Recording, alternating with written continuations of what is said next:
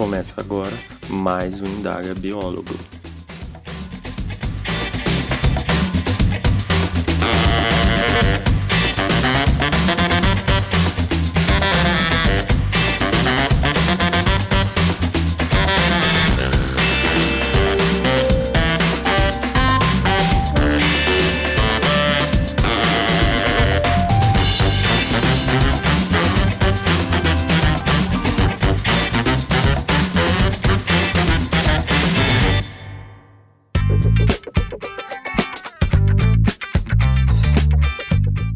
Olá pessoal, eu sou Gabriel Messias e essa é mais uma edição do Indaga Biólogo, um podcast para falarmos sobre a profissão do biólogo. No episódio de hoje eu trago mais uma área de atuação do biólogo, controle de vetores e pragas sinantrópicas. Vamos entender um pouco mais sobre essa área de atuação e como o biólogo se insere na mesma. Mas antes de começar o nosso papo, vou deixar alguns recadinhos. Semanalmente é enviado por e-mail um boletim informativo com informações da profissão, oportunidades e informações do podcast. Para se inscrever é fácil, basta acessar o site do podcast e preencher o formulário presente na página inicial. Além disso, lá no YouTube tem o canal do podcast e semanalmente eu posto um vídeo falando de diferentes assuntos. Então dá uma conferida e, se possível, se inscreva para ajudar a apoiar essa iniciativa. Dados os recados, então bora conversar?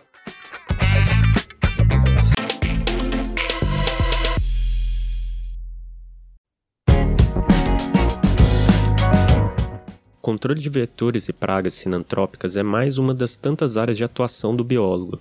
Mas o que esse termo quer dizer? Os vetores são artrópodes ou invertebrados que transmitem infecções, seja pela transmissão mecânica ou pela transmissão biológica. Já as pragas são animais que infestam ambientes públicos e podem causar riscos à saúde pública. E o termo sinantrópico significa aqueles animais adaptados a viver próximos ao homem, tornando-se urbanos. Alguns exemplos de animais que estão nessa classificação de vetores e pragas sinantrópicos são aranhas, carrapatos, escorpiões, morcegos, mosquitos, pombos, ratos e pulgas. Esse tipo de controle já existe há muito tempo. Um dos relatos mais antigos data de 2500 a.C., que é sobre o uso de pó de enxofre para controle de pragas na China. O fato interessante que reforça a característica de sinantrópico é que a presença de certos vetores e pragas se relaciona à dispersão do homem pelo mundo. Camundongos e ratazanas, famosos musmúsculos e ratos-ratos, respectivamente, surgem em regiões da América do Sul devido à presença de navios europeus que chegavam por aqui, ou seja, acabavam sendo carregados até aqui na bagagem do navio. Os problemas associados a esses animais geralmente começam a brotar e são reflexo do processo de urbanização inadequado. Inclusive, foi assim que aconteceu no Brasil, especificamente no caso do Rio de Janeiro. Após o fim da escravidão, 13 de maio de 1888, houve um grande movimento migratório para a capital carioca, somando a urbanização sem qualquer planejamento. Resultado? Doenças como febre amarela, peste bubônica, varíola, tuberculose surgiram na população. Nesse contexto, pós-fim da escravidão, onde havia expansão urbana desenfreada e presença de problemas com a fauna, surgem pesquisadores como Oswaldo Cruz e instituições como o Instituto de Patologia Experimental de Manguinhos, atual Instituto Oswaldo Cruz. Médico de formação, Oswaldo Cruz foi escolhido para contribuir no controle de doenças como febre amarela, peste bubônica e varíola, que apresentavam surto no Rio de Janeiro. Entre as medidas tomadas por ele houve o controle de vetores como mosquitos e ratos. Esse seria então um dos primeiros grandes relatos do controle de vetores e pragas sinantrópicas no contexto brasileiro. Mas e afinal, quais são essas atividades de controle possíveis?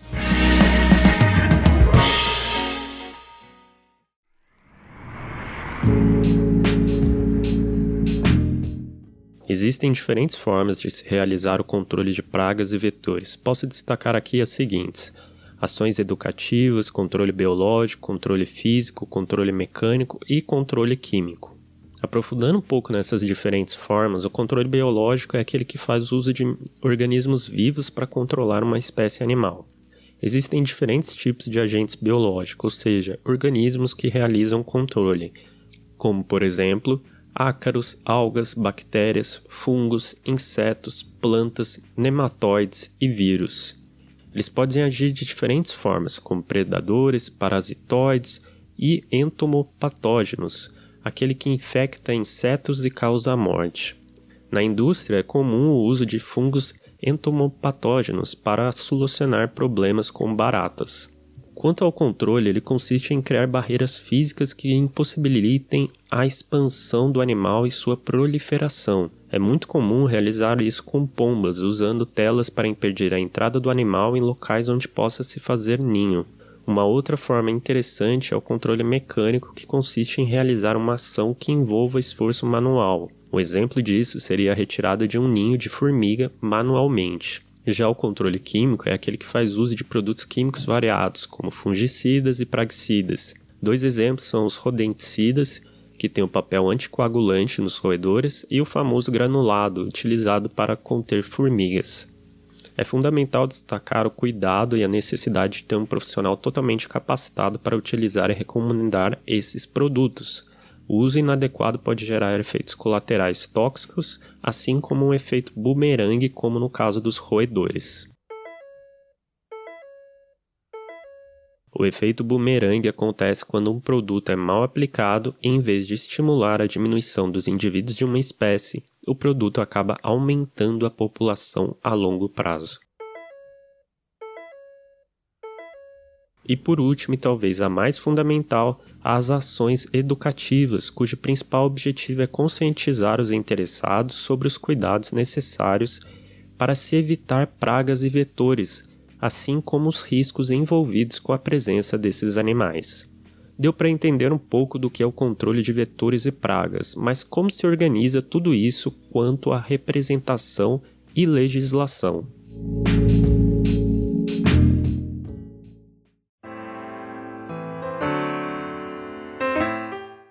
Ao tratar da atuação no controle de vetores e pragas sinantrópicas, é necessário entender que essa área se relaciona a diferentes ambientes. É possível associar a locais de habitação humana, produção industrial, espaços públicos, comércios, entre outros. Como consequência disso, existem diferentes legislações nas quais deve se prestar atenção.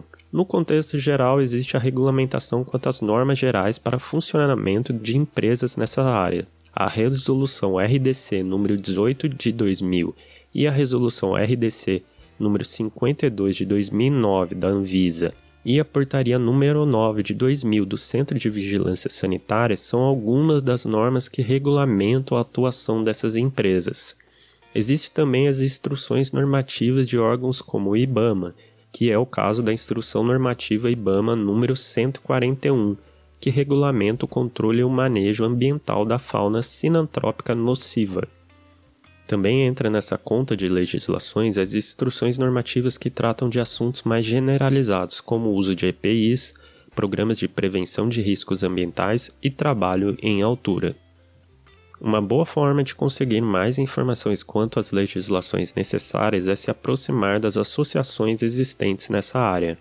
Como é uma área de grande potencial, ela acaba sendo bem estruturada e com bastante representantes. No nível nacional existe uma federação, a Federação Brasileira das Associações de Controladores de Vetores e Pragas Sinantrópicas, que engloba simplesmente 16 associações diferentes. Além disso, a Associação dos Controladores de Vetores e Pragas Urbanas, a APRAG, criada em 1992, e Associação Brasileira de Controle de Vetores e Pragas, a ABCVP, criada em 1990. A Prague, por exemplo, possui cursos de aperfeiçoamento, além de também promover a Expo Prague, que é um evento que, segundo seu site, é um ponto de encontro do setor para ativação de negócios, lançamento de produtos, geração de conteúdo, conhecer as tendências e inovações no mercado, fortalecer relacionamento e networking. Cabe ressaltar que na Praga existe um biólogo que está envolvido nessa capacitação e que tem muito reconhecimento na área, que é o Sérgio Boccalini. Além de atuar na capacitação dos profissionais associados à Prague, ele é vice-presidente executivo da instituição e ocupa o cargo de conselheiro suplente no CRBio 01. Vale salientar também que a Prague possui uma revista chamada Biólogo Solução, que tem um papel educativo e ressalta a atuação da nossa classe nessa área de atuação. Um outro fato interessante dessas associações, especificamente da Prague, é que o sistema CFBio-CRBio tem uma grande aproximação da mesma. Já investiu R$ 63.950 na edição de 2018 da Expo Prague, assim como busca parcerias regionalizadas para o crescimento do biólogo nesta área. Mas agora falando do nosso caso, como é regulamentada nossa atuação nesse setor e o que podemos fazer.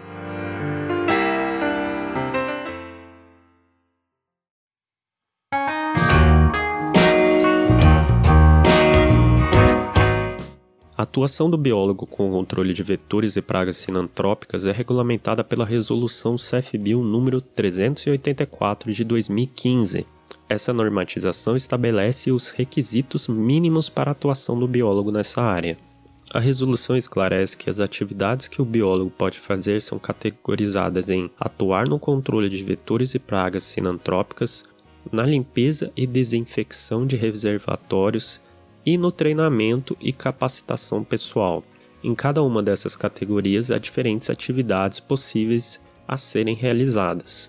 Exemplificando algumas das atividades dentro dessas categorias, há o seguinte: atividades na atuação no controle de vetores e pragas, avaliar e promover ações de biossegurança, coletar e adotar procedimentos para identificação taxonômica de espécies oriundas das atividades de campo, elaborar e implantar programa de gerenciamento de resíduos sólidos PGRS, atividades na atuação da limpeza e desinfecção de reservatórios, definir estratégias e se responsabilizar tecnicamente pela limpeza e desinfecção de reservatórios de água potável ou água para diálise, através de procedimentos de lavagens e técnicas de desinfecção para a remoção de agentes potencialmente contaminantes. Atividades na atuação em treinamento e capacitação de pessoal. Elaborar um programa de educação ambiental. Treinar ou indicar o treinamento aos colaboradores técnicos operacionais. Para finalizar, não existe restrições dentro dessa regulamentação, ou seja, não é necessário que o biólogo tenha uma formação X, Y ou Z, ou um curso A, B ou C para poder atuar. Isso seria bom para um aperfeiçoamento, mas não crucial segundo a resolução CFBio número 384 de 2015. E com isso posso colocar um ponto final na nossa conversa.